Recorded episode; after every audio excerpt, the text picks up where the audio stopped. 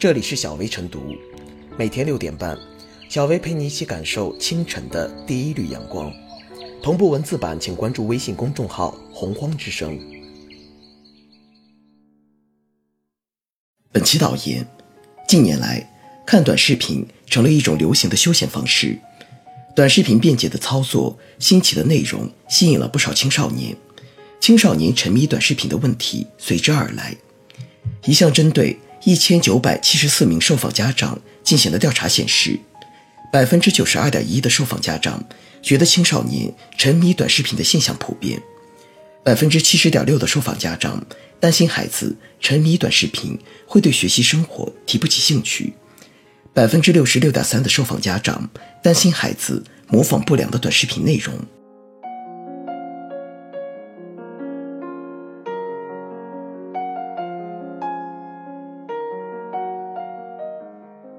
警惕短视频野蛮收割国民时间，互联网就是这样，很多时候还没有看懂，一个浪潮就已经打过来了，也根本没法看懂，这个浪潮已经把很多人席卷了进去。短视频就是如此。中国互联网网络信息中心发布的第四十三次中国互联网发展状况统计报告显示，截至二零一八年十二月。短视频用户规模达六点四八亿，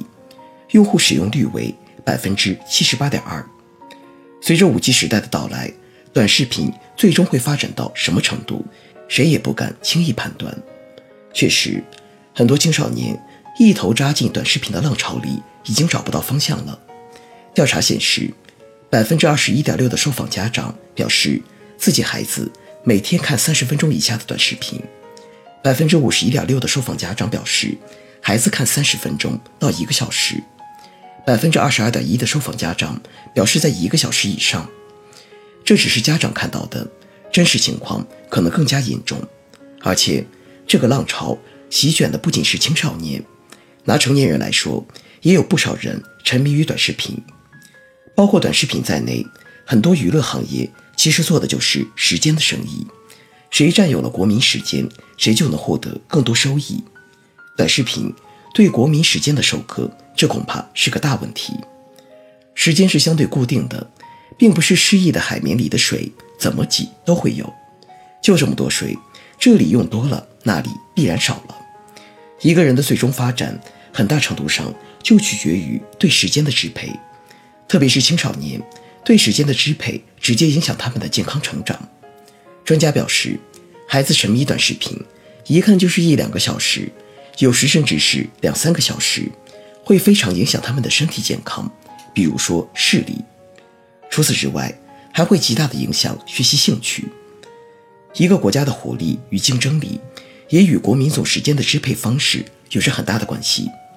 如果把大量的国民时间用于一些没有营养甚至低俗庸俗的方面，必然会导致。在最需要投入时间的领域投入不足，有一些短视频内容具有一定价值，但在整体上，对于短视频的内容价值不必高估。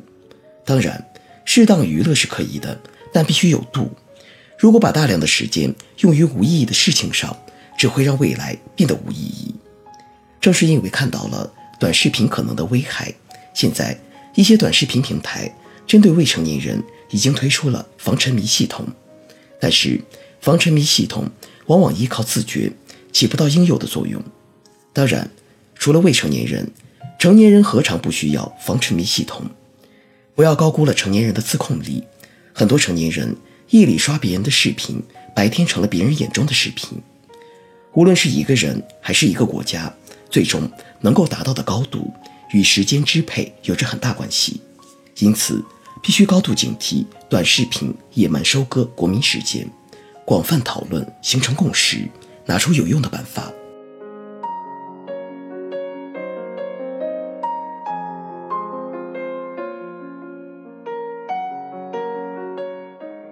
短视频防沉迷，需全社会形成合力。近几年，短视频的火爆不仅让许多成人不能自拔，也让很多青少年沉溺其中。可以说，沉迷网络视频，尤其是短视频，已经成为继玩游戏、看直播成瘾之后的又一大困扰青少年的教育问题。短视频的内容本来就良莠不齐、泥沙俱下，加上受流量的驱使，许多短视频的制作为博眼球，无所不用其极，长期沉迷可谓危害重重。首先，可能会影响青少年的价值观，比如短视频中的各种炫富、各种晒，可能给青少年造成一种错误的对生活的了解，认为成功很容易，可以一夜暴富，可以很容易成为白富美、高富帅。其次，一些偏激极端的视频内容，比如吃玻璃渣、虐待动物等，对青少年心理健康也会有一些负面影响。因此，在对网络游戏、网络直播开展防沉迷之后，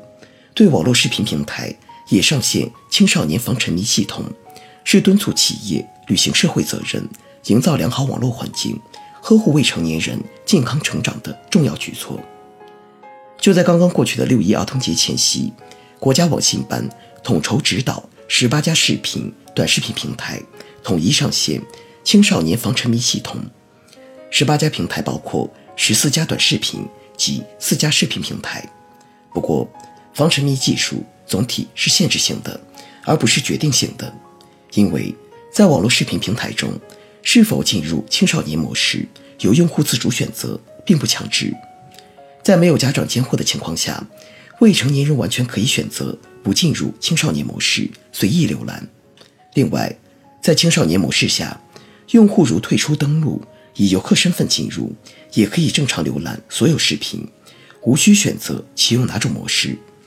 也就是说，防沉迷并不是一味解决所有问题的药，它只不过是提高了青少年观看短视频的成本，并在适当时给予提醒。进一步说，防沉迷系统本身是一种来自技术端的保护，而技术的关怀并不能替代社会的关怀。防沉迷最有效的办法，还是要调动青少年自身的积极性，让他们能够自我控制、自我管理。这就要看成年人是不是在其中起到了正确的作用，比如家长是不是给孩子营造了好的成长环境以及和谐的亲子关系。在师生关系中，老师是不是给了学生信心？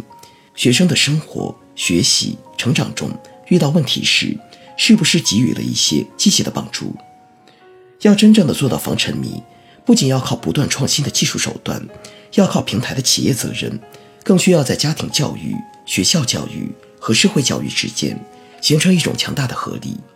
通过潜移默化的日常教育，引导青少年形成独立的判断力。和正确的价值观，这样才能对未成年人真正实现全方位的保护。